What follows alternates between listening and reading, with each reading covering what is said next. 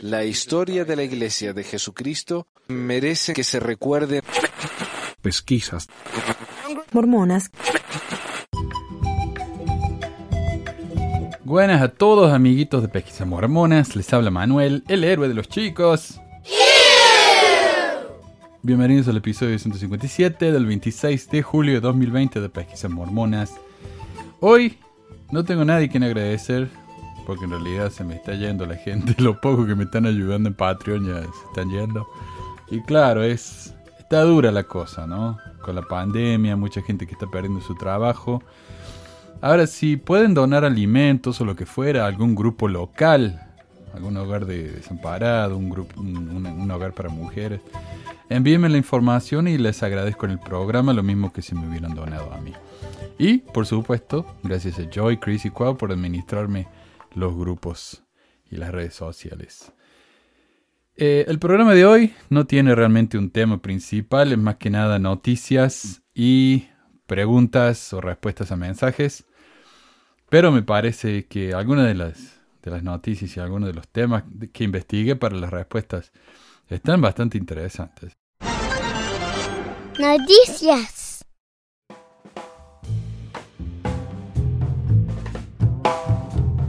Primera noticia, Pablo Gallardo, el futbolista profesional que dejó su carrera para irse a una misión. Yo no hablé de eso en su época, me parece, pero hay una actualización, así que tenganme paciencia. El 14 de agosto del año pasado, el Church News, que es el sitio de noticias de la iglesia, publicó un artículo intitulado Dios es mi fortaleza, ¿por qué el jugador de fútbol Pablo Gallardo dejó su carrera para servir en una misión?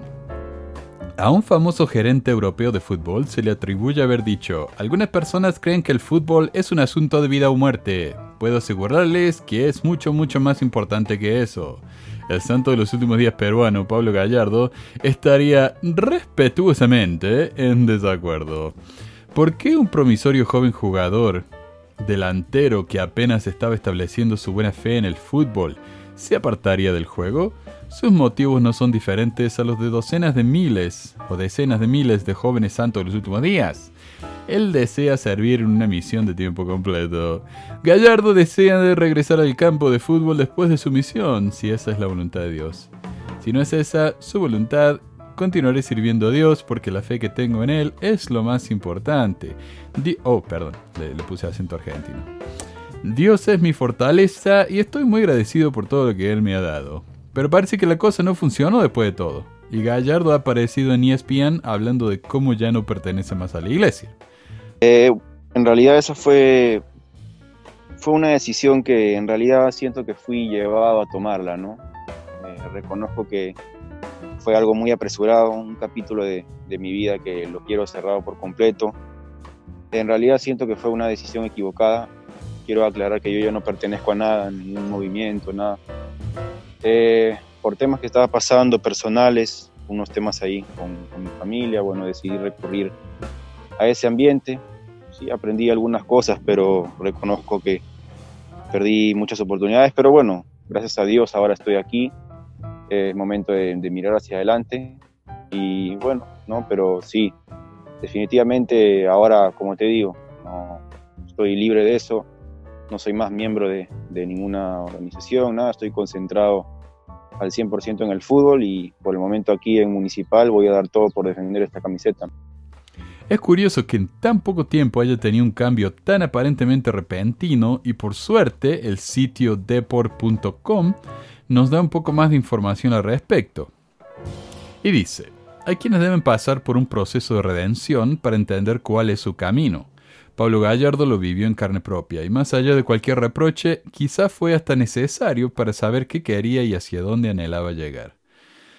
Porque si bien la decisión de dejar el fútbol en su momento fue criticada, rechazada y considerada como una deserción, él el delantero de 19 años, después de luchar contra esas batallas internas que le permitió darse cuenta de que no podía seguir lejos del deporte que ama, hoy se siente libre de cargas ajenas y viene trabajando duro para alcanzar sus objetivos. Siento que de algún modo fui llevado de manera astuta hacia ello, dejar el fútbol por la religión. Me dolió y me marcó mucho. Fue una mala decisión, porque perdí una oportunidad increíble. Pero ahora estoy aquí y estoy agradecido con Municipal. Me han dado un aliento más de vida y eso no tiene precio. Así comienza su nueva historia.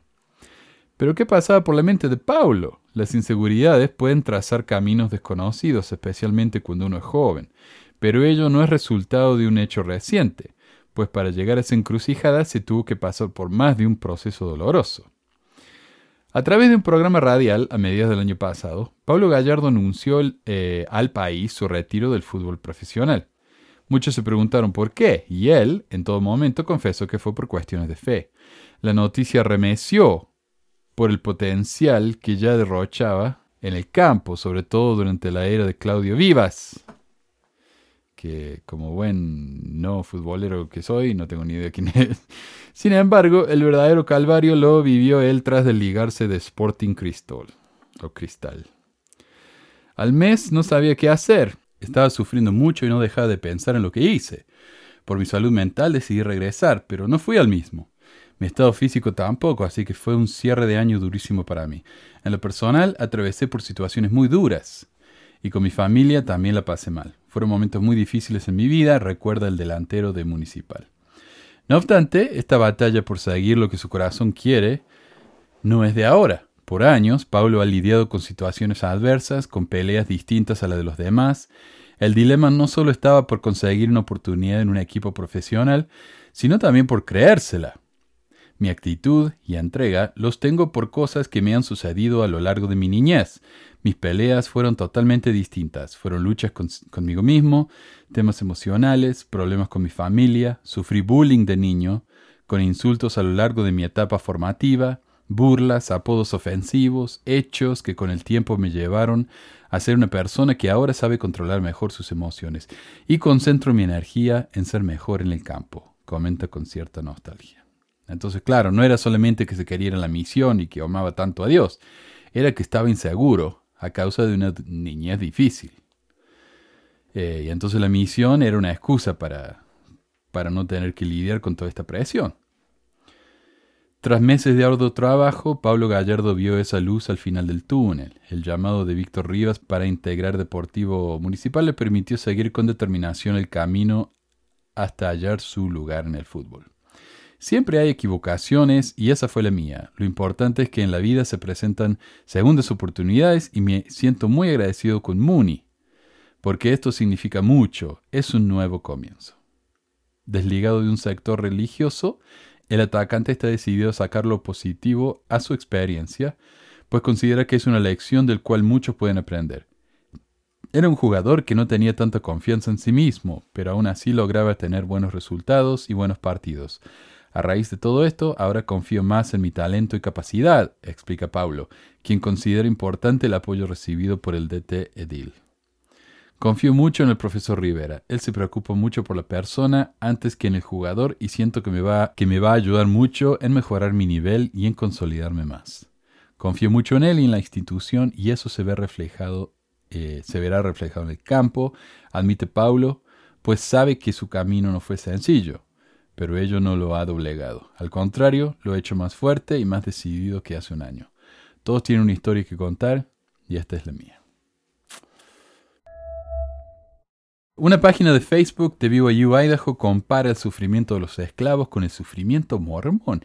Y esta noticia es similar a lo que mencioné sobre el autor ese de libros para chicos, que dijo que si los mormones deben salir adelante por sus propios medios, los negros también deberían poder hacerlo. Parece que los mormones se sintieron mal que toda la atención fue a un grupo que realmente sufrió en su pasado y también quisieron participar, aunque les salió tan mal a los pobres. Bueno, según el Tribune, el Select Tribune, los estudiantes negros dicen que están enojados y frustrados después de que una página de Facebook del campus de la Universidad Brigham Young en Idaho comparó la persecución histórica de los santos los últimos días con siglos de esclavitud en Estados Unidos lo que sugiere que los negros también pueden salir adelante. La larga publicación apareció a principios de este mes en la cuenta oficial de la Escuela de Arte Visual y Escénicas de la universidad, la cual es propiedad de la Iglesia de Jesucristo de los Santos de los Últimos Días. Después de que varias personas lo señalaron, se eliminaron tanto la publicación como la página. Sin embargo, capturas de pantalla se han compartido ampliamente en las redes sociales. Los estudiantes de color allí esperaban que pudieran comenzar una conversación en BYU Idaho sobre sus continuas preocupaciones con el racismo, pero los administradores, dicen, se han negado a sentarse con ellos, a reconocer que la publicación existía o a disculparse. ¿Cómo se atreven? dijo Richard Luyengo, un estudiante internacional negro en la escuela. Esa publicación fue escrita por ignorancia y todo lo que queremos es ser escuchados. El portavoz de la escuela, Brett Crandall, no respondió a varias solicitudes de comentarios por el Salt Tribune. Sorpresa. La publicación de Facebook llega cuando miles, eh, llega cuando multitudes en todo el país, incluyendo Utah, han protestado durante semanas contra el racismo y la discriminación contra los negros, particularmente por parte de las fuerzas del orden. Los estudiantes negros de BYU Idaho dicen, especialmente con los eventos recientes, que la declaración no solo estaba alejada de la realidad, sino que también se sumó al dolor que ellas sienten. O sea, este tipo de comentarios agregan al dolor de la gente. Y son tan ignorantes que no se dan cuenta. Entonces estos chicos negros están diciendo, déjenos hablar, déjenos explicarles por qué esto es doloroso pero no quieren. Los, líderes del BYU no quieren escuchar, porque ellos saben todo, obviamente. La publicación en la página de Facebook comienza preguntando, ¿conoces la historia de mi gente? Luego narra la historia temprana de los santos los últimos días, cuando fueron perseguidos y hostigados, huyendo a Utah, lo que entonces era territorio mexicano, para escapar. Algunas de sus declaraciones son ciertas, tales como fueron discriminados. Pero otros, como uno que dice que la iglesia estaba en contra de la esclavitud incluso antes de la guerra civil, no lo son. Algunos miembros trajeron esclavos con ellos a Utah y el líder de la fe, Brigham Young, dijo en 1852, debemos creer en la esclavitud. Durante varios renglones el artículo discutía cuántos en la fe fueron golpeados y asesinados por sus creencias. Sin embargo, una vez que se reasentaron, superaron esas pruebas y prosperaron gracias al trabajo duro y la dedicación.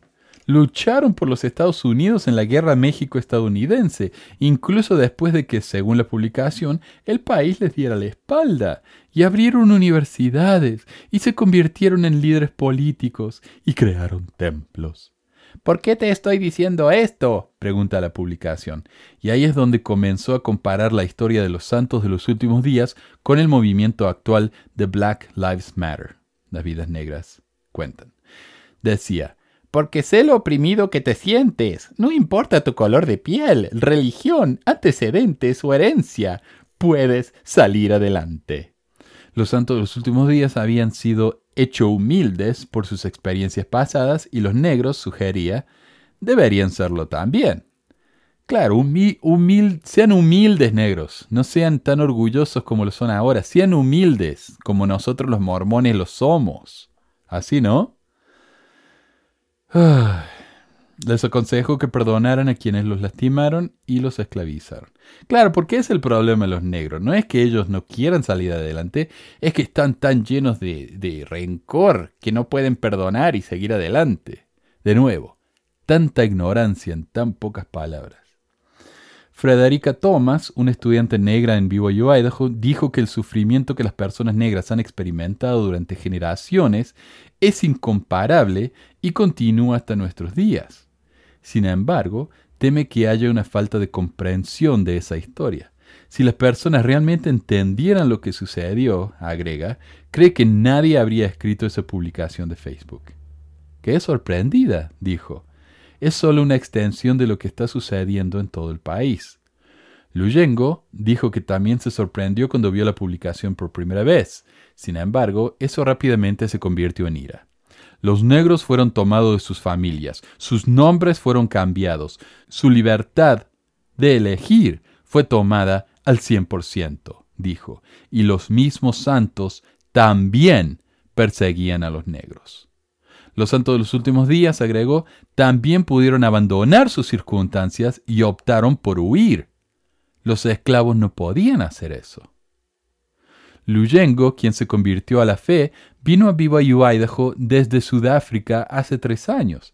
Los negros en todas partes, dijo, no solo en Estados Unidos, han sido subyugados, pero dijo que él ha experimentado más discriminación desde que vino a Idaho para ir a la escuela y que la mayoría de las veces ha sido a manos de otros santos de los últimos días, tanto la fe como la universidad tienen poca diversidad, dijo. ¿Y por qué es importante la diversidad? Porque así podemos ver a gente que ha pasado por experiencias diferentes y aprender de ellos. El hecho de que tantos mormones son gringos, blancos de Utah que nunca han visto un negro en su vida, eh, hace que tengan teorías estúpidas, ignorantes, que los hace quedar como, como el traste, ¿no? Muy mal. Pero bueno, eh, claro, estamos bien, ¿no? No escuchemos a estos chicos, no nos hace falta aprender. Una mujer en la iglesia, dijo Luyengo, estaba hablando con él sobre otro hombre negro que había conocido y ella lo describió diciendo que parecía un mono. Un estereotipo racista sobre los negros. Y esto es interesante porque hace unos años, eh, yo recuerdo que salió incluso en, en algunas noticias, que cuando uno buscaba el planeta de los simios en el sitio de Walmart, la película El planeta de los simios, como resultado le daba un montón de películas o libros o cosas así que se refería a personas negras. Y se metieron en un problema. Porque claro, llamar a un negro simio es una de las cosas más racistas, es deshumanizante. Y ese es el problema del racismo, que deshumanizamos a la otra persona. No le damos el privilegio de ser como nosotros, humanos. Otro miembro le dijo una vez que había tenido una mala experiencia con una persona negra antes y que ahora no confiaba en su tipo. En una de sus clases en vivo Idaho, un estudiante defendió a los padres fundadores por poseer a esclavos porque tal vez los trataban bien. Luyengo era el único estudiante negro en la clase y no sentía que pudiera desafiarla con seguridad. Thomas también dijo que varios estudiantes en el campus le dijeron cosas como que, estuvieron, como que estaban sorprendidos de que ella hablara tan bien. Una, una negra que habla bien, increíble. O de que la aceptaran en la escuela, que según ella eran cosas dirigidas a su color de piel. Claro, la escuela te aceptó y sos negra, increíble. y eso también es un problema cuando decimos, wow, ese negro, mira qué bien que habla. Y es el problema con Joe Biden cuando eh, se postuló para presidente allá en el 2000, ¿qué era? 8 en las primarias contra Obama y le preguntaron qué pensaba él de Obama y él pensó que lo estaba elogiando y dijo, es muy elocuente. Claro, cuando uno dice que una persona negra es muy elocuente, está diciendo, mira qué sorpresa, un negro que habla bien. Y eso fue la caída de Biden, ahí perdió la... Inmediatamente se tuvo que que apartar al lado y por suerte Obama lo llamó como vice, ¿no? Y, y si existe justicia en el mundo va a ser nuestro próximo presidente. BYU Idaho es solo un poco menos blanco, con un 80% que el campus principal de la escuela en Provo, Utah, que es el 81% blanco. Y la membresía de la iglesia dentro de los Estados Unidos es 86% blanca según datos del Centro de Investigación Pew. Y esta es una nota mía. En los Estados Unidos en general, solo aproximadamente el 60% de la población es blanca, pero en la iglesia el 86% de la población es blanca. O sea, la población blanca entre los mormones es desproporcionada y no representa al resto de la población. ¿Por qué? A medida que la nación reconoce su pasado, algunos en Utah e Idaho y Idaho han pedido específicamente a la fe que responda a su propia historia problemática. No pueden, dicen, centrarse solo en las pruebas de los miembros de la Iglesia Blanca. Luyengo cree que una gran parte de los problemas continuos es que la Iglesia nunca se ha disculpado formalmente por sus creencias pasadas. Previamente había dedicado la superioridad, había predicado la superioridad de los blancos como un mandato de Dios y también retuvo posiciones de liderazgo de los miembros negros. O sea, no les dio posiciones de liderazgo. Ambas posiciones persistieron en la década de los 1970. Amo a la iglesia, dijo, pero se necesita hacer un esfuerzo para enseñar esas ideas equivocadas. Nuestro pasado ha tenido un impacto en cómo vemos las cosas hoy en día. Juntos, los miembros de la Unión de Estudiantes Blancos piden que la universidad establezca una oficina de diversidad e inclusión, donde los estudiantes de color pueden reportar incidentes de racismo o microagresiones, como la que han experimentado Luyengo y Thomas. Más de 30.000 han firmado una petición en línea para apoyar la oficina. Hemos llegado a un momento en el que solo hablar ya no sirve, dijo un estudiante que teme publicar su nombre. Solo queremos que la escuela se dé cuenta de que estamos aquí y que no estamos teniendo una buena experiencia y necesitamos un cambio estructural. Dijo que llamó a casa llorando varias veces después de que otros estudiantes le hicieron comentarios racistas en el campus, pero siente que la universidad hace poco para investigar o responder, como con la publicación de Facebook. En la institución en Idaho no ha habido ninguna promesa de cambio, dicen los estudiantes. Dijeron que han tratado de hablar con la administración, pero cancelan sus reuniones programadas cada vez a último minuto. Ahora la escuela dijo el martes se les permitirá reunirse con el decano uno a uno, no pueden entrar como grupo. Y ojalá que uno a uno puedan ir aprendiendo y puedan dejar de ser tan ignorantemente racistas. O como en un programa de Mormon Expression, que era mi programa de ex mormonismo favorito ya, ya, no existe, lamentablemente.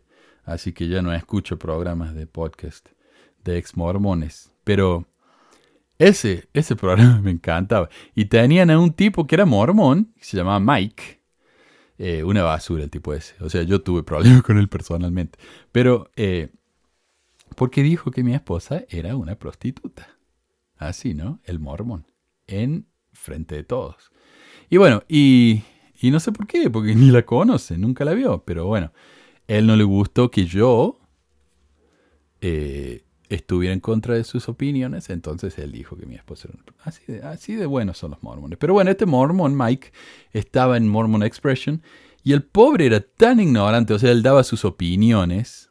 Entonces se notaba que era una persona poco instruida también, además de ser mormon. Pero eh, él daba sus opiniones y eran tan ignorantes y tan racista que ni siquiera se daba cuenta.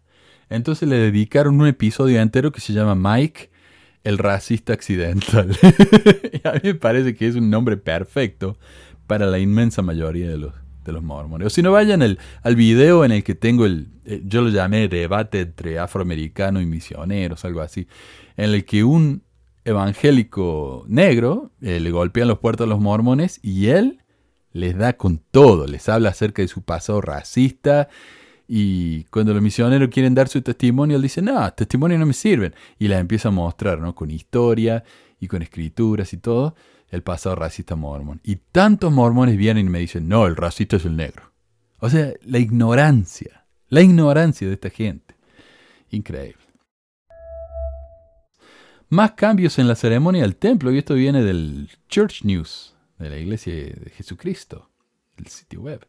Esta mañana, el 20 de julio, la primera, de, ah, la primera, ok, le voy a ser honestos, esta traducción la saqué de más fe y han puesto la primera de la iglesia en vez de la primera presidencia. Bueno, la primera presidencia de la iglesia de Jesucristo de los Santos eh, anunció cambios en la ceremonia de investidura del templo.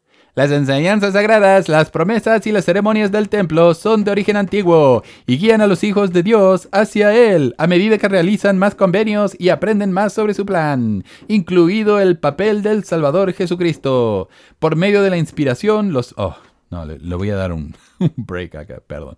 Por medio de la inspiración, los métodos de instrucción en la experiencia del templo han cambiado muchas veces, incluso en tiempos recientes, para ayudar a los miembros a comprender y vivir mejor lo que aprenden en el templo. Parte de la experiencia del templo incluye la realización de convenios sagrados o promesas a Dios. La mayoría de las personas están familiarizadas con las acciones simbólicas que acompañan a la realización de convenios religiosos, como la oración, la inmersión de un individuo en el bautismo o, el tomarse de la mano durante una ceremonia de matrimonio. Tomarse de la mano. acciones simbólicas y simples similares acompañan la realización de los convenios del templo. Con una preocupación por todos y un deseo por mejorar la experiencia de aprendizaje en el templo, se han autorizado cambios recientes a la ceremonia de investidura del templo. Debido a lo sagrado de las ceremonias del templo, les pedimos a nuestros miembros y amigos que no participen en especulaciones o discusiones públicas sobre estos cambios.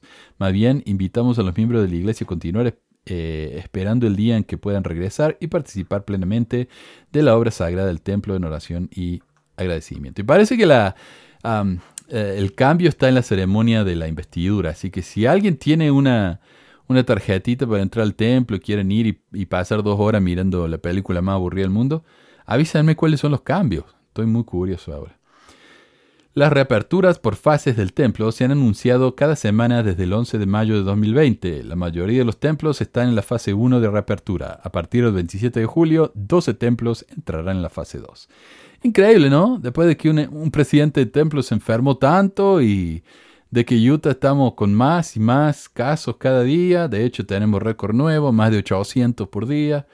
Eh, claro, abramos los templos porque no pasa nada, ¿no? Está todo bien. Dios nos va a cuidar.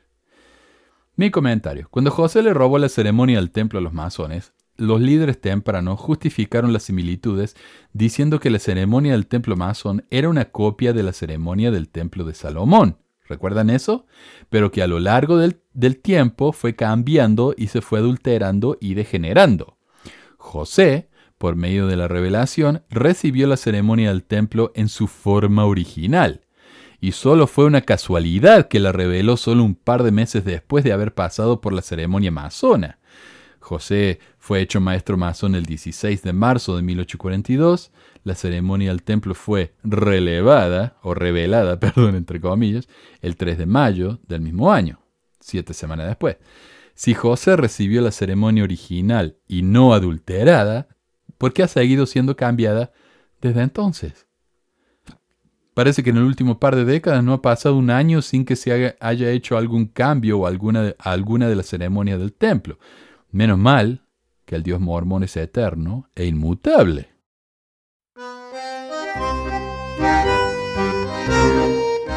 Mensajes. Un anónimo con una foto de manga, de dibujito de manga. Yo no entiendo la, extraña obsesión de los apologistas mormones con los dibujitos animados. Y yo sé que a muchos seguidores míos les gusta el manga y todo, ¿no? Pero eh, yo no conozco a ninguno de mis seguidores que su foto de perfil sea un dibujito de manga. Pero los mormones fieles, un montón. No entiendes. Y él se hace llamar Sabusa Momochi Jr., súper adulto el tipo. Me dejó un comentario que dice, ¡Ah! ¿Quieres tú tentar a nuestro Dios y verdadero, a nuestro único y verdadero Dios? ¿Quién soy yo para que declare una terrible maldición contra ti, tu casa y tus aliados que apoyan tu causa demoníaca? Pese a eso, aún negarás su poder, porque tú y toda tu gente son súbditos de Satanás. Y perdón, yo, lo leo así como lo han escrito ellos, con la falta de acepto, dice súbditos de Satanás. Pero, si el Señor te hiere a ti y a tu gente con COVID-19, a pesar de ser ustedes inmunes, sí, aún... Eh, no, creo que no existe la inmunidad al COVID-19, no se sabe si existe, pero bueno. Si aún, si lo evitaras con vacunas y otros medios para evitarlo, no se te retirará ese castigo divino. Sí, séate por señal de que Él tiene todo poder en el cielo y en la tierra. Y que todo lo que digo es verdad. Hágase tu voluntad, oh Señor, y no la mía en su debido tiempo. En el nombre de Jesucristo de Nazaret y por la autoridad del sagrado sacerdocio de Mequisedec que poseo, te maldigo a ti y a tu casa y parentela y amigos con el COVID-19 y no se te retirará hasta que te humilles, te arrepientas e invoques el nombre del Señor, así como toda tu gente impia aliada. Bueno, vamos a ver si, me muero de COVID o si me enfermo por hasta que me arrepienta. Vamos a ver cómo nos va con eso. Todavía estoy esperando la maldición esa que me hicieron hace años de que en unas semanas me iba a dar un dolor de espalda que me iba a dejar tirado en la cama. Y yo antes tenía dolor de espalda, ¿verdad? Pero después de esa maldición, es como que estoy mejor que nunca. Y Simón Balaguer, por su parte, me maldijo de una manera un poco más graciosa. Eh, me dice él, quiten la página. Y yo le digo, bueno, ¿está bien si espero hasta esta noche? Y él, ok. yo, ¿y si no la quito? Él, Dios te partirá por la mitad. yo. ¿Y más o menos cuándo? Él, cuando yo dé la orden. Bueno, menos mal que no dio la orden todavía. Un tal Mario Baskur me, dejó un comentario muy raro. Dice, Elder Holland, Holland, te tocó la oreja, amigo. Eres como los comunistas, traidores, además de ser una persona sin vida. Qué lamentable por usted. Saludos. Bueno, me gusta que después de insultarme así me termine con saludos. siempre la, la amabilidad después todo. Un tal César Reyes Andrade, obviamente se llama César Reyes Andrades, y se lo encuentra fácil en Facebook, lástima que no responde los mensajes privados. Dice, se te escucha resentido, se entiende, ya que dices muchas verdades a medias. Y bueno, espero disfrutes de tu trabajo, ya que se te encuentra en la ULEL, creo que quiso escribir YEL, de la amargura. Eres ateo ahora, o casa salir con que... Creo, creo que quiso decir vas a salir. Con que eres esotérico o que no crees en nada. Bueno, ateo sería que no creo en nada. Fuiste excomulgado, eh, fuiste excomulgado por alguna transgresión y, yo le digo, todavía me cuesta entender la idea fija que tienen los mormones con que me excomulgaron. Es como, yo lo imagino eso como el, el porno mormón. Ellos ve, se imaginan eso en su cabeza, tienen la idea de que yo enfrente de un tribunal de la iglesia llorando, pidiendo misericordia y ellos, no, estás excomulgado y yo llorando. Ah, y eso y, eso los hace eh, llegar al clímax imaginándose eso. E, el porro mormón, yo le digo. Pregunta por WhatsApp. Me surge una duda. Si Ley y su familia venían de Jerusalén, ¿por qué escribieron en egipcio reformado y no en hebreo o arameo, que eran los, eh, los idiomas de la región? Eh, bueno, mira, según los apologistas mormones, y yo cuando muchos que me escriben por WhatsApp sale el número nomás, no nombre, así que disculpen si no los nombro. Pero según los apologistas mormones, el hecho de que José haya dicho que sus personajes escribieron en egipcio reformado es una gran prueba de la veracidad del libro de Mormón. Eh, Mormol, Mormón, ya que se han encontrado escritos egipcios en Israel. Pero eso no es tan impresionante porque Israel y Egipto están pegados.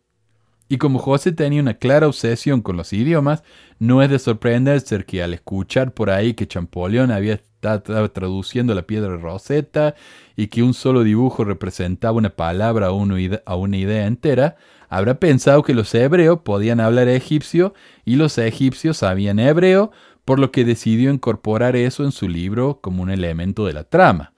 O tal vez fue un verdadero profeta que habló cara a cara con Dios y Jesús y tradujo un libro de oro con una piedra que le robó un vecino metida en un sombrero. ¿Quién sabe? Mario Franco dijo en YouTube, una injusticia lo sigue siendo provenga de donde provenga, y es un hecho que los santos sufrieron muchas injusticias donde estaban asentados. De nuevo, el delirio de persecución. Y pues, si de algo pueden jactarse por lo menos los pioneros, es que se mantuvieron fieles a sus convicciones y así personas de otras religiones. Bueno, este comentario un poco confuso, pero Mario parece querer decir que los pioneros mormones, todos, los pioneros mormones, se mantuvieron fieles a la iglesia. Y no voy a poner palabras en la boca de Franco, pero me parece que se está refiriendo a los pioneros que fueron a Utah, cuando Brigham Young los mandó a juntar sus cosas y a escapar de Kirtland porque pensó que el ejército venía a atacarlos, lo que no era cierto, y lo cual sus poderes especiales de profecía no le advirtieron. Como consecuencia, los mormones, o santos, como les llama Mario, partieron justo antes del invierno, lo que, lo que garantizó que más de uno se iba a convertir en un helado de palito antes de llegar a su destino. Para mí, incluso luego de irme al de la iglesia, siempre fue algo muy impresionante que tantos miembros arriesgaran sus vidas para seguir a quien consideraban un profeta, más que nada porque nadie abandonó esos grupos de carretas en camino a Utah. Eso tenía que contar eh, como algo a favor de la iglesia, ¿no? Por supuesto, cuando uno lo ve más de cerca, la cosa no es tan inspiradora como podemos pensar. Y el material de la siguiente sección viene del libro Handcards to Zion de Heffen y Heffen. Hubo varias olas de viajes a Utah. Las primeras tres estaban compuestas por un poco más de 800 personas, con unas 25 muertes en el camino. Las carretas de mano, que no eran mucho más que una simple carretilla que podía llevar entre 100 y 200 kilos de cargo, estaban hechas de madera verde, por lo que se rompían fácilmente. además de que las ruedas eran solo de madera, no tenían el marco de metal que luego tendrían, ¿no? Lo que también causó muchas roturas en el camino. Estas tres compañías no tuvieron mayores problemas para llegar a su destino, a pesar de las muertes y los inconvenientes, especialmente porque viajaron durante la primavera. Luego de eso, la compañía de Willie viajó de, o de Willy viajó de Iowa con unos 500 inmigrantes de Europa. Pero al llegar a la ciudad de Florence, unos 100 decidieron quedarse en lugar de partir hacia Sion, y solo 404 permanecieron en la compañía. De esos, 400, de, perdón, de esos 404, 68 murieron en el camino. Por su parte, la compañía de Martin salió con 576 inmigrantes, de los cuales 145 fallecieron. Una página en el sitio de la iglesia trata de justificar esto diciendo que al menos la mayoría de los pioneros llegaron a su destino. Gran consuelo. Una de las leyendas más persistentes y populares sobre los pioneros mormones es la de los tres chicos que ayudaron a los pioneros a cruzar el río Sweetwater. El relato más popular de Solomon Kimball dice, Tres niños de 18 años, pertenecientes al grupo de ayuda, vinieron al rescate y para asombro de todos los que vieron, llevaron a casi todos los miembros de esa desafortunada compañía de carreta de manos a través del arroyo Nevado. El esfuerzo fue tan terrible y la exposición tan grande que en años posteriores todos esos niños murieron por los efectos de la misma. Eh, la exposición sería es una expresión en inglés, ¿no? Cuando uno está expuesto al frío le da exposición, que fiebre, resfrío. Y estos chicos se murieron de eso, dice. Cuando el presidente Brigham Young se enteró de este acto heroico, lloró como un niño y luego declaró públicamente, ese acto por sí solo garantizará a C. Allen Huntington, George W. Grant y David P. Kimball una salvación eterna en el reino de Dios mundos sin fin. A le gusta terminar la oración así con mundos sin fin. Esta versión fue citada por Gordon B. Hinckley y James E. Faust en la conferencia general. Chad Orton señala que sería físicamente imposible para tres niños transportar a 500 personas a través del río en dos horas. Claro, 150 personas cada uno. En dos horas. Eh, a ver, ¿qué sería eso? Cada persona en menos de un minuto. Increíble, ¿no? 40 segundos por persona cruzar el río cargándolos. ¿Se imaginan? En realidad el número de rescatistas fue considerablemente mayor que 3, 18 de los cuales han sido identificados positivamente como en el cruce de Sweetwater. Sweetwater. Los rescatistas trajeron 10 vagones de rescate, además de los vagones de la compañía de Martin eh, que llevaban con ellos. Muchos sobrevivientes escribieron cómo cruzaron los carros. Sin embargo, debido a limitaciones de tiempo, no todos podían viajar en carretas. Algunos fueron transportados, pero otros sobrevivientes escribieron que cruzaron el río ellos mismos o con la ayuda de otras personas además de los tres niños. Los muchachos mencionados en la historia ayudaron a algunas personas, pero no a casi todos los miembros, como se informa en la versión mitologizada de la historia. Si bien los tres niños se encontraban entre los que ayudaron a varios, las edades estaban equivocadas. Tenían entre 16 y 24 años. No hay evidencia médica de que murieron por los efectos del cruce, y la mayoría vivió vidas activas y relativamente largas. Fuera de la historia de Kimball, no hay otra versión de que Brigham Young les prometiera la salvación eterna a los rescatadores en base a un solo acto. Orton señala que tal promesa es inconsistente con la doctrina de la Iglesia. Aunque, para ser justos, José Smith prometía la promesa a las chicas que se casaron con él y a toda la familia, eh, lo cual tampoco es parte de la doctrina, pero él lo hacía. Así que. Que prometía la promesa. Prometía la salvación, no la promesa, agilao. John Thomas señala que Solomon Kimball no fue testigo del cruce, sino que se basó en gran medida en otras fuentes, particularmente en la narrativa de 1888 de Orson F. Whitney, quien también afirmó que todos los niños murieron a causa del evento, a pesar de que Huntington todavía estaba vivo en 1888 cuando contó su historia. bueno, eh, y esta es la parte que más nos interesa, ya que es la respuesta al comentario de Marito. Otro mito común es que ninguno de los sobrevivientes de la compañía de carro de, mano de Willie o Martin se quejó y nunca se reincidió de la iglesia, en la iglesia. La fuente más popular vino de William Palmer, quien parafraseó un comentario que Francis Webster había hecho en una clase de escuela dominical en Cedar City. Él escribe, ¿Alguna vez oíste a un sobreviviente de esa compañía pronunciar una palabra de crítica? Ninguno de los miembros de esa compañía nunca renegó ni abandonó la iglesia porque cada uno de nosotros llegó al conocimiento absoluto de que Dios vive para que lo eh, conociéramos en nuestros momentos más extremos. Esto fue citado más tarde por David McKay en 1948 y más tarde por Gordon B. Hinckley y James F. Faust en la conferencia. Y creo que fue uno de los discursos que se, que se asignaron para enseñarse en la escuela, en, la, en el sacerdocio, en la sociedad de socorro, porque yo me acuerdo haber leído esto en una de mis lecciones del sumo sacerdocio, así que hasta no hace tanto se ha estado enseñando esta mentira. Sin embargo, varias personas en las compañías de carros de mano de Willie o Martin dejaron la iglesia, incluyendo a, John Chislett, John Hampson, Elizabeth Sermon, eh, Henry Augustus Squires, Henry Kemp y Deborah Jane Chapman, y muchos de los sobrevivientes se quejaron. y un ensayo en BYU Studies incluye una carta que Elizabeth Whittier Sermon Kemp, una de las pioneras en la compañía de Martin, escribió a uno a sus cuatro hijos. A medida que me acerco al final de mi carrera terrenal, trataré de escribir algunas líneas de mi viaje a través de las llanuras, aunque esto me trae muchos recuerdos dolorosos y me causa muchas lágrimas.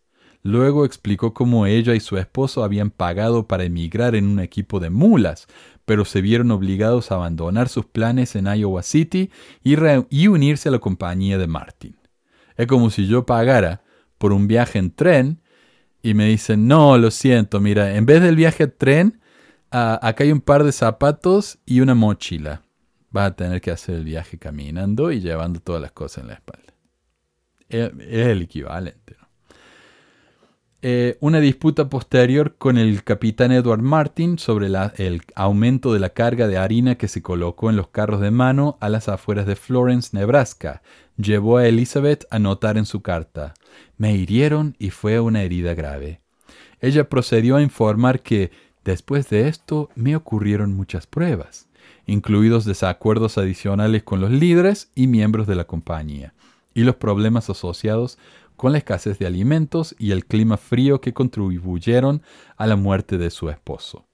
Una vez en Utah se casó con Robert Cam, un soltero de mediana edad, a quien describió como un soldado de la fortuna para evitar la poligamia. El resto de mi vida todos lo saben, escribió, y no fue un lecho de rosas, se lo aseguro.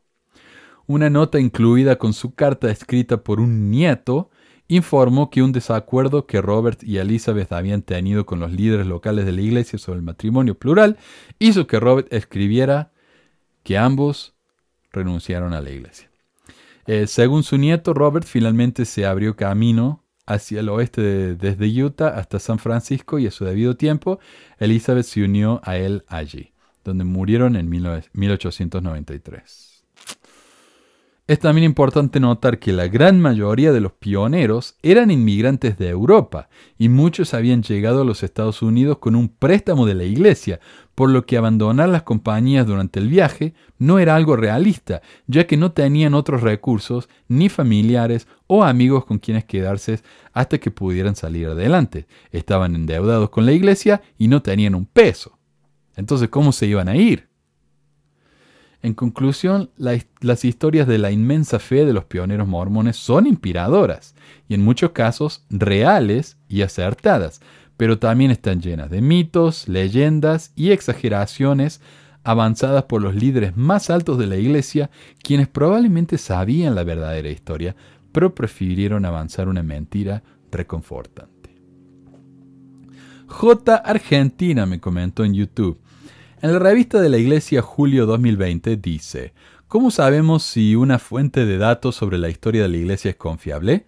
todos sabemos que el reto de la era de la información no es buscar respuestas, estamos rodeados de respuestas, sino discernir entre las respuestas buenas y las malas, la información buena y la mala.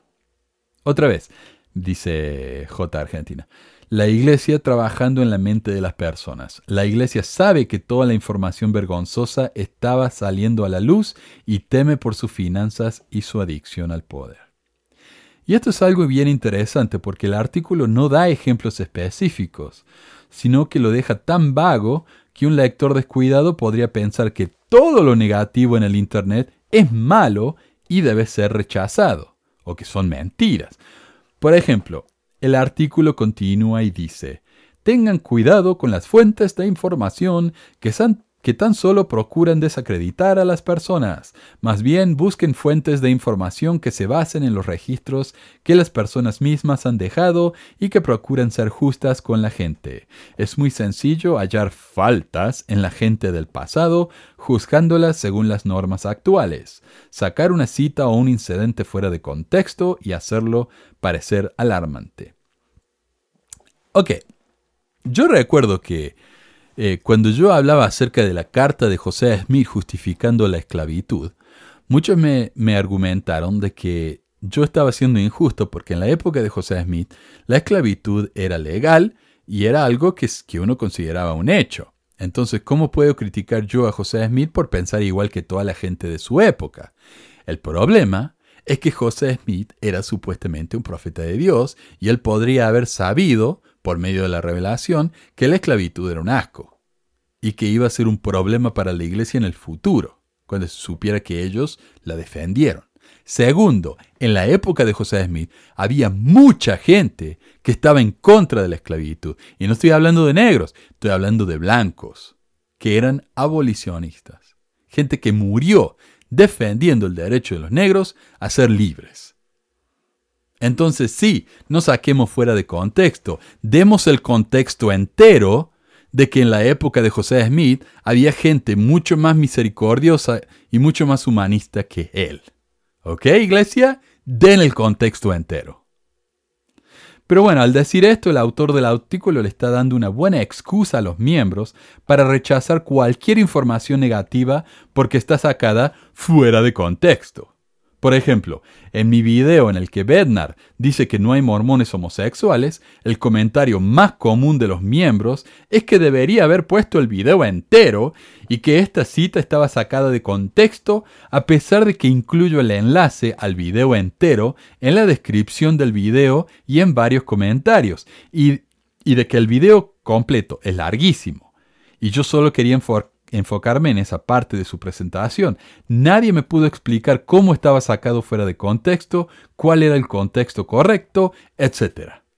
Algunos trataron de justificarlo diciendo que lo que Bernard estaba diciendo es que tal vez hay mormones homosexuales, pero en realidad no son homosexuales porque la etiqueta de homosexuales es inapropiada porque no hay que etiquetarse, aunque en la misma oración nos dice que solo debemos etiquetarnos como seguidores de Jesucristo, miembros de la iglesia, contradiciéndose a sí mismo. O sea, está bien etiquetarse, pero solo cuando la etiqueta nos conviene. O por ejemplo, según, eh, según Ballard, eh, según el tipo este, Bernard, siguiendo la misma lógica, tampoco hay miembros heterosexuales en la iglesia. Tampoco hay hombres o mujeres, porque está mal etiquetarse. Son todos eh, seguidores de Cristo, santos. O sea, es increíblemente estúpido el, el argumento de Bernard, pero los mormones, oh, está sacando fuera de contexto. Otra, hoy mismo publiqué el video del Elder Falabella, estoy grabando esto el jueves, diciéndoles a los obispos de Venezuela que dejen de ayudar tanto con cajas de comida, porque ya no se puede. Porque obviamente la iglesia está sufriendo tanto, ¿no? Ahora, hermanos, tenemos una, una situación un poco difícil en, en, Venezuela y es que desde hace dos años hemos estado repartiendo bolsas de comida. Y, lo hicimos en un momento en donde los alimentos escaseaban tremendamente en Venezuela. Yo tuve la oportunidad de visitarles y vi esos supermercados vacíos, que no había nada para comer. Vi gente que no llevaba más que una hogaza de pan en sus manos porque no podía comprar más. No había trabajo, no había dinero. Ahora hay alimentos, pero el dinero escasea. No hay trabajo que dé suficiente para poder comprar esos alimentos. Y ahí es en donde viene la oportunidad que tenemos de trabajar junto con el Señor. Y Él nos acompañará en nuestro esfuerzo. Porque repartir bolsas de comida no es una opción que debe durar para siempre. Eso es un asunto momentáneo y lamentablemente hemos visto de que hay unidades en donde todos los miembros reciben la bolsa de alimentos.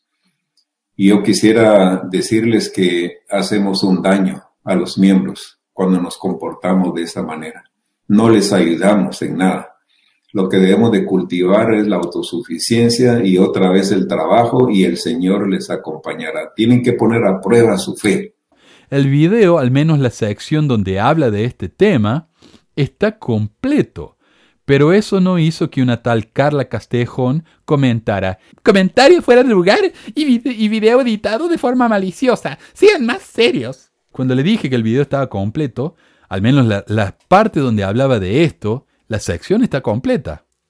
Y que nos dijera cómo había sido editado, porque no van a ver ninguna edición. No hay ningún corte en el video. Está de principio a fin, tal como él lo publicó, con la esposa atrás de adorno, con sus eh, bufanda de seda, pestañeándole a la cámara y todo, ¿no? Ahí está. Está todo. Pero no, yo le pregunté, ¿cómo está editado? No solo maliciosamente, ¿cómo está editado? Punto. Pero ella empezó a cambiar el tema, a decirnos que teníamos que dejar de editar videos maliciosamente, otra vez, y que no entendíamos qué es la autosuficiencia. O sea, nada que ver.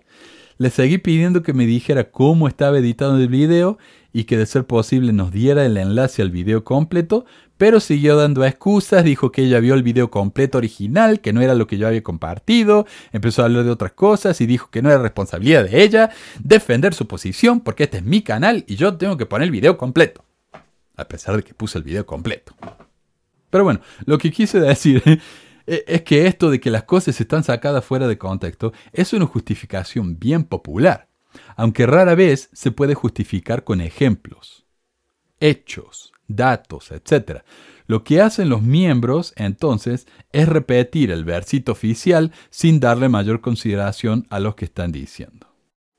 Casualmente, esta misma semana me llegó otro mensaje de un oyente que me dio una cita del 2013 de Uchtdorf, en la que dice, y siempre es bueno tener en mente que solo porque algo esté impreso en papel, porque aparezca en Internet, porque se repita con frecuencia o porque tenga un, grupo numeroso de adeptos, no significa que sea verdad.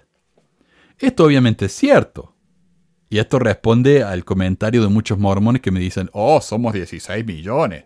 Y, según Uctor, eso no significa nada.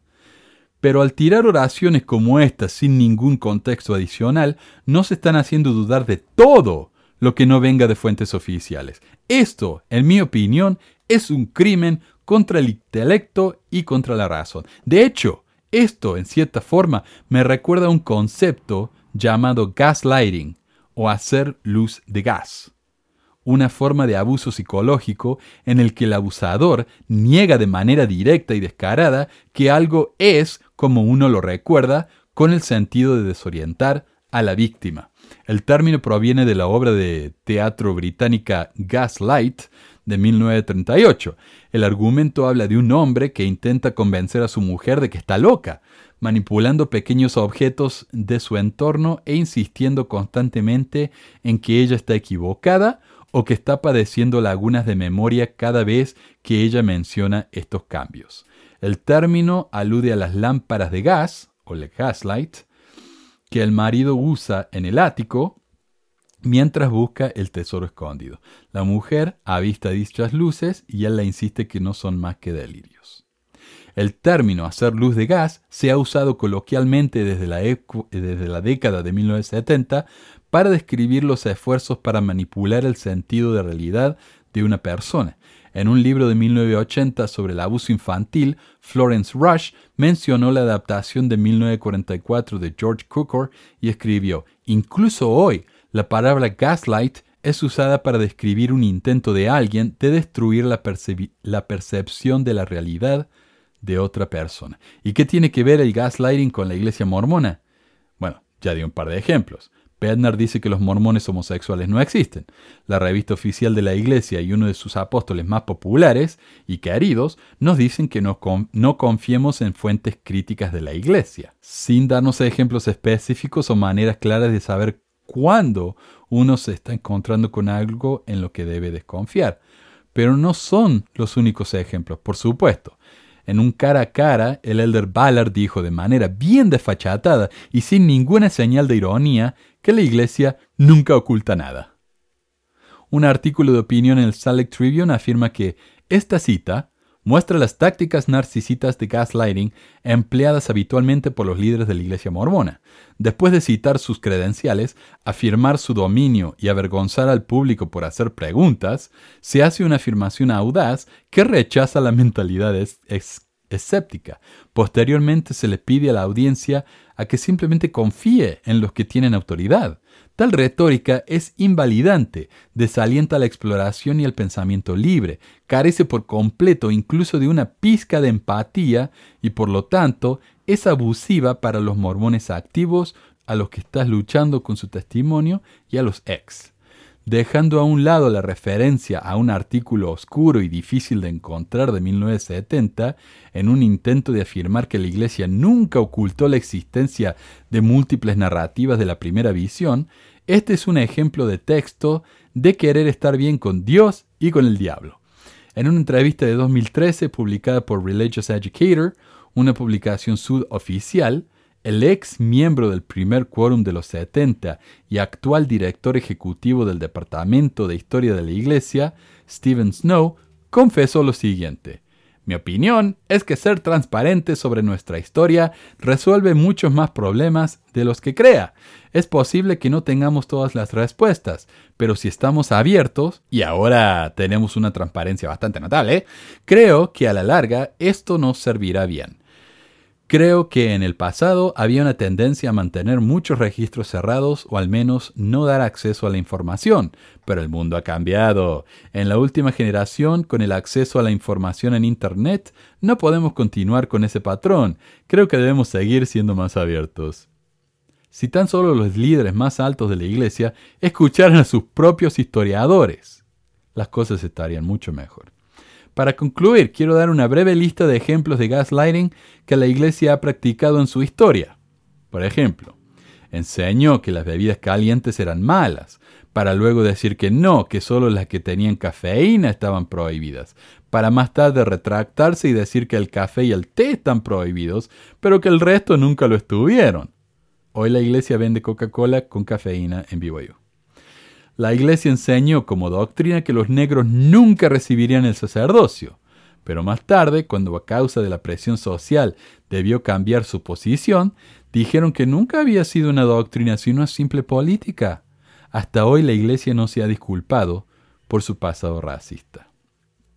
La iglesia publicó varios ensayos en su sitio web oficial que tratan sobre temas controvertidos en su historia, en ninguna parte de sus ensayos o en ninguna otra fuente, la Iglesia reconoce que muchos miembros de la Iglesia fueron excomulgados en el pasado por enseñar esa historia, tratando así de ocultar su pasado, contrario a lo que dijo Ballard. La lista sigue, pero esta es una breve respuesta a un comentario, así que tal vez otro día.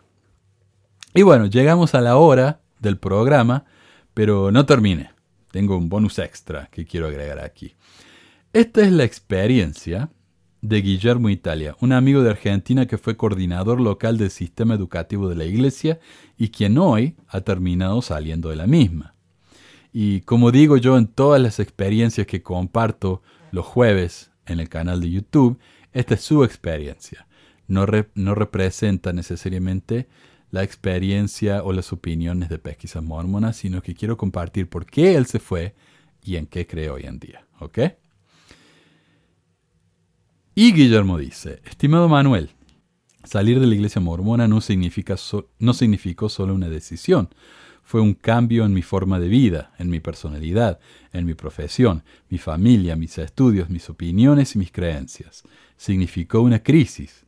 Esta crisis dolorosa y desconcertante al comienzo me transformó, me orientó y me llenó de felicidad, porque me encontré a mí mismo, con mi esencia, descubrí mi rol y mi misión en esta vida. Mi nombre es Guillermo Italia. Nací en el año 1959 en Bahía Blanca, Buenos Aires, Argentina. Me bauticé en la iglesia mormona a los 18 años de edad. Serví como misionero en la misión italiana de Milán. Me casé en el templo de Sao Paulo, Brasil. Es gracias a este currículum eclesiástico, sumado a que era un joven educado y de piel nefita, que se me dio, que se me ofreció trabajar en el sistema educativo de la iglesia como coordinador. Tarea que desempeñé durante 24 años y 6 meses. Si me hubiera quedado 6 meses más, me habrían dado una medalla de oro, ya que era una tradición recibirla al cumplir los 25 años de antigüedad. De haberla recibido, seguramente ya la habría vendido. A medida que transcurrió el tiempo en el que me desempeñé como empleado de la Corporación del Obispado Presidente de la Iglesia, y este extenso título en mi medalla de oro habría aumentado considerablemente su tamaño, recibí varios llamamientos en la Iglesia, tener un automóvil cero kilómetro de la corporación a mi cargo y un buen sueldo, sumó a mi educación y mi piel néfita algunos párrafos muy importantes en mi currículum eclesiástico, por lo que mis llamamientos siempre fueron importantes.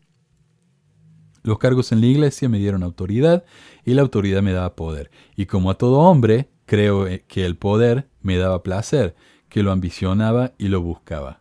¿Cómo podría ser de otro modo? la jerarquía y la ilusión de poder siempre fueron usadas por los poderosos para inducir a los más débiles a permanecer, a ser leales, a ser dignos. Permanecí, fue leal y fui digno. Y esto es tan cierto.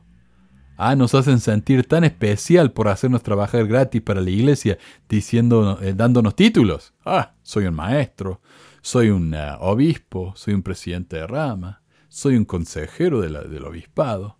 Y eso nos hace sentir bien, nos hace querer tener esas posiciones, a pesar de que lo único que representa es trabajar gratis para una corporación multimil millonaria. Es increíble. Y yo ya lo he dicho antes a esto.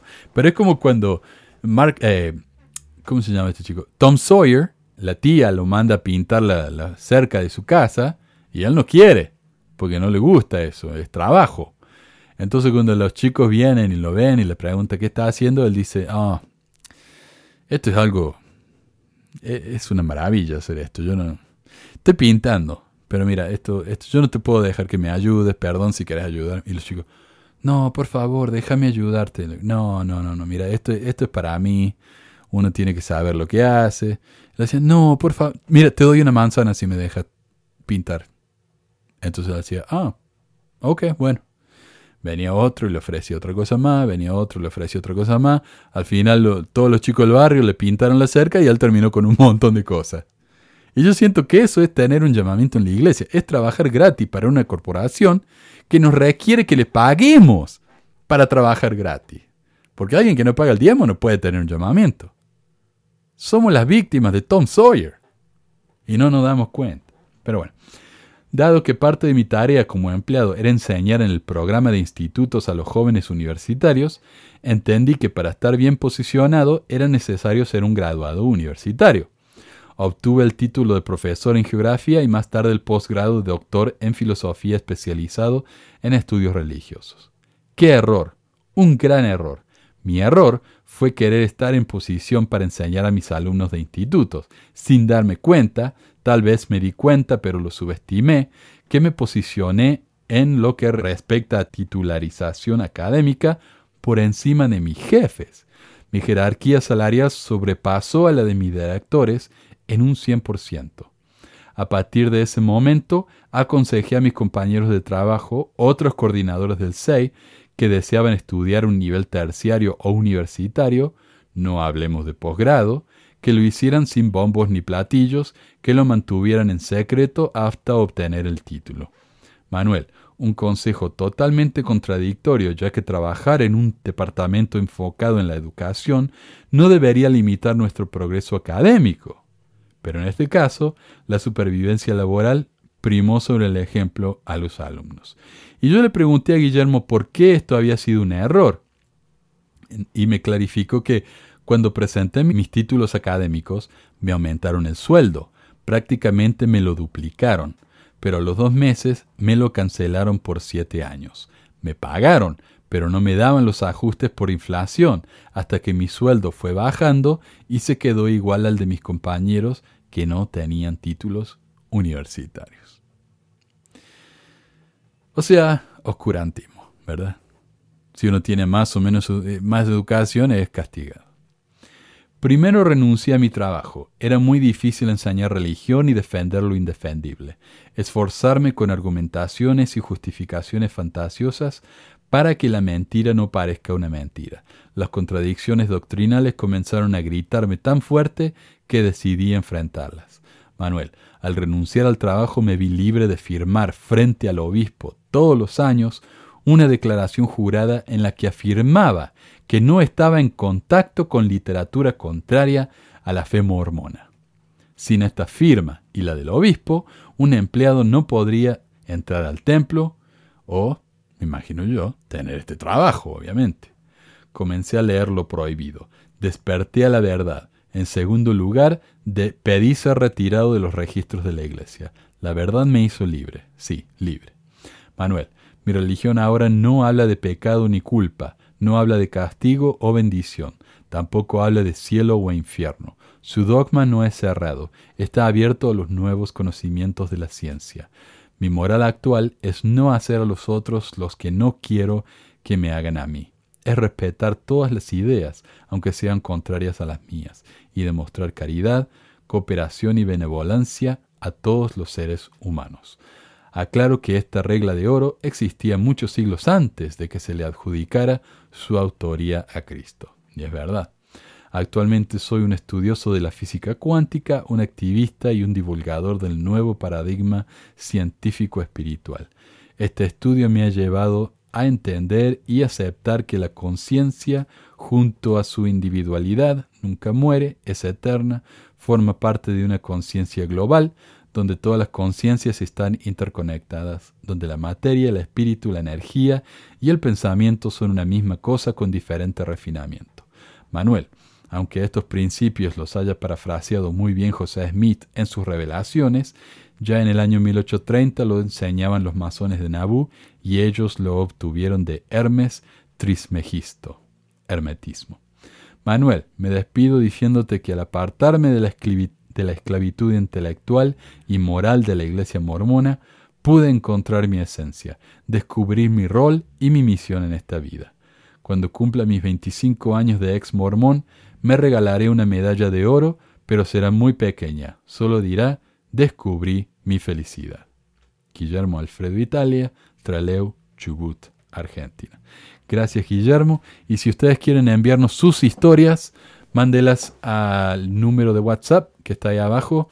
Es la manera más fácil. Grábenlas y mándenmela por ahí. Estoy tratando de que las historias no pasen de 15 minutos, pero las últimas que he publicado son bastante largas y me han gustado, me han gustado mucho, la verdad.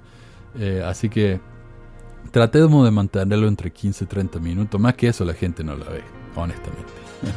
Así que bueno, gracias a todos. Eso fue el programa de hoy. Eh, saludos a todos, cuídense mucho por favor. La pandemia no se está acabando, al menos en estos países más conservadores donde no confiamos en la ciencia, porque cuando la ciencia hizo algo útil por la, por la humanidad, ¿no?